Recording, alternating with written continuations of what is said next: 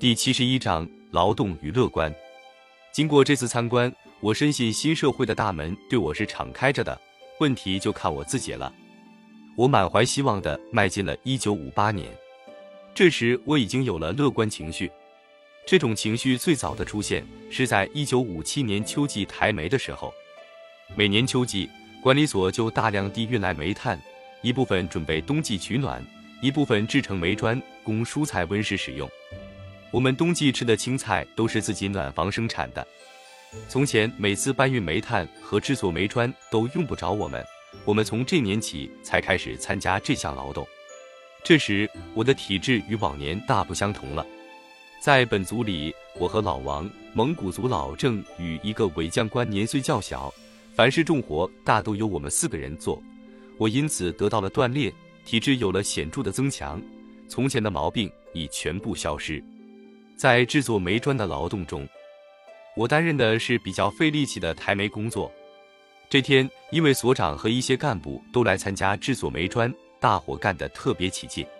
运完工。我和老谢又多抬了三满筐，交工具的时候，我听见王看守员对一个同伴说：“我看溥仪干活是实在的，他不挑显眼的干。”我和老谢放下煤筐，到树泉上拿衣服穿。所长笑着问我：“溥仪，你的肩膀行不行？”我看看肩膀，回答说：“不痛不肿，只略有点红。”你现在的饭量怎样？干饭三大碗，大饺子可以吃三十多个。不失眠了，躺下就睡着，什么病也没有了。在场的人，不论是所方人员还是伙伴们，全冲我乐起来。显然，这是和从前完全不同的笑声。我觉得受讥笑的日子已成为过去了。我这时在其他方面也有了进步，例如学习政治经济学和历史唯物主义，并不像从前那样吃力了。在自己的衣物整洁方面，跟别人的距离也大大缩小了。不过，我最有信心的还是劳动。只要不叫我做那些像扎纸花之类的细巧活，我的成绩总是第一流的。即使是理论学习成绩最好的人，都不免在这方面对我表示羡慕。伙伴们的羡慕和我的信心的增长，与其说是由于劳动观点的树立，还不如说是由于社会上新出现的劳动风气的启示。从一九五七年末开始，我们就从报纸、家信。以及所内人员的各种新动态上，觉出了一种新风气，好像人人都在争着参加体力劳动，把体力劳动看作是最光荣的事。数以万计的干部上山下乡了，学校里增加了劳动课，出现了各式各样的短期义务劳动的队伍。在所里，我们不但看到了干部们做煤砖，而且看到所长和科长们在厨房里洗菜、烧火，以及在南道里挑送饭菜。每天清晨，我们还没起床，院子里就传来了木质车轮声和车上的镐先撞击声。这种声音告诉我们，所长和干部们已经出门到后山开荒去了。这一切都在启示我们说，在新社会里，劳动是衡量人的一项标准，当然，在改造中更不能例外。我忘记了是谁告诉过我，许多人都错误地把劳动看作是上帝对人类的惩罚。只有共产党人才正确的把劳动看作是人类自己的权利。我当时对任何神佛都已丧失了兴趣，看不出劳动和上帝有什么关系。我们每个人都能看出，劳动对于共产党人来说确实是一件很自然的事。记得有一次，我们清除一堆垃圾，文质彬彬的李科员从这里走过，顺手拿起一把铁锨就干起来，干得比我们既轻快又麻利，而且一点不觉得多余。一九五八年，劳动之受到重视，劳动之成为热潮，给我们的感受就更深了。我从北京的来信中知道了许多新鲜事。从来闷在家里不问外事的二妹，参加了街道上的活动，兴高采烈地筹备着街道托儿所，准备帮助参加劳动的母亲们看管孩子。在故宫里工作的四妹，参加了德胜门外修湖的义务劳动，被评为五好积极分子。三妹夫和三妹都参加了区政协的学习，老润和区政协的老头们参加了十三陵水库工程的劳动。这些人的年龄加起来有七百六十六岁，工地上就称他们为“七六六黄中队”。他因为一件先进经验的创造而得到了表扬。五妹夫老万和五妹以自豪的口吻报道大儿子的消息。这个学地质的大学生参加了关于利用冰雪问题的科学研究工作。作为向自然进军的尖兵，正在向祖国西北一座雪峰探险攀登。几个侄子和大李都有了工作，在市郊农场做了生产小队长。到处是劳动，到处是欢腾，到处是向自然进军的战鼓声。人人都为了改变祖国的落后面貌的伟大历史运动贡献出自己的一份力量。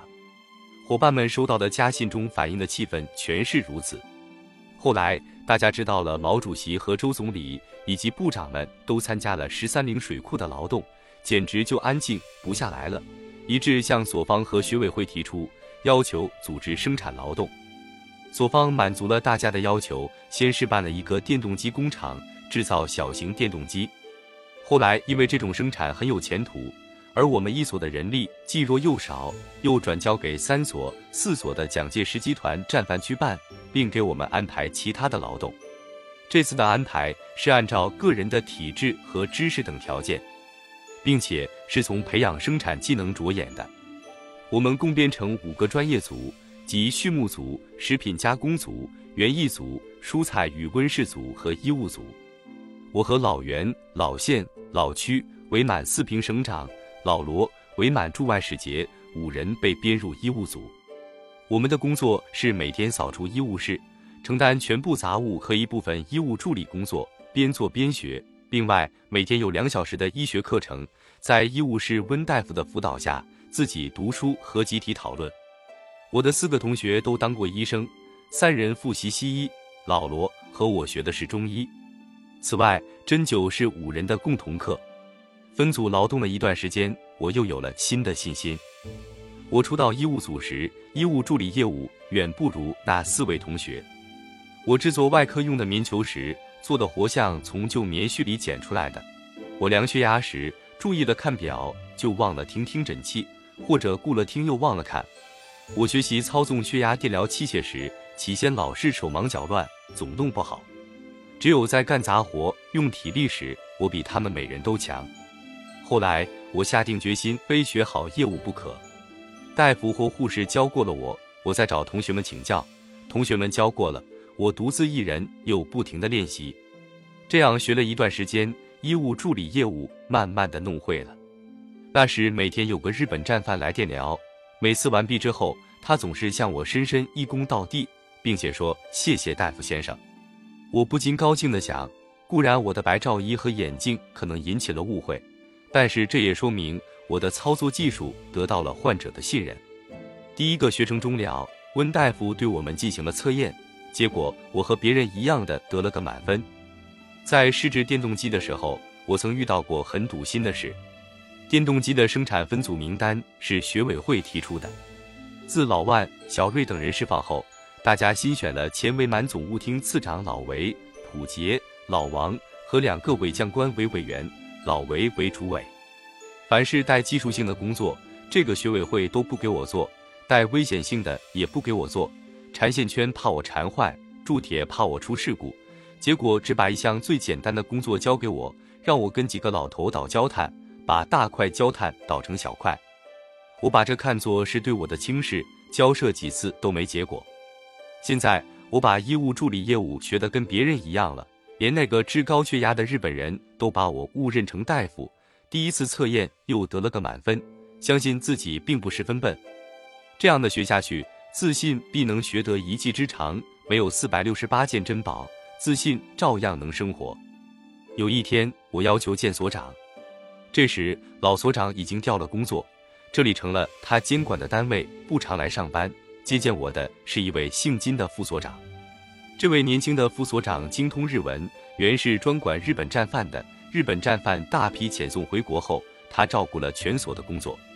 我对他说：“我交出的那批首饰，政府应该正式收下来了。存条我也早丢掉了。”我以为副所长对这件事的过程未必清楚，想从头再说一遍。不料他立刻笑着说：“这件事我知道。怎么，你已经有了自食其力的信心了？”这天。我用了一整天的时间讲了四百六十八件珍宝，这些东西后来进了陈列室的每件的来历，由一位文书人员做了记录。完成了这件工作，我走到院子里，浑身轻松的想，副所长的那句话，无疑的是一句宝贵的鉴定。看来我进步的不错吧？快到了做个正经人的那天了吧？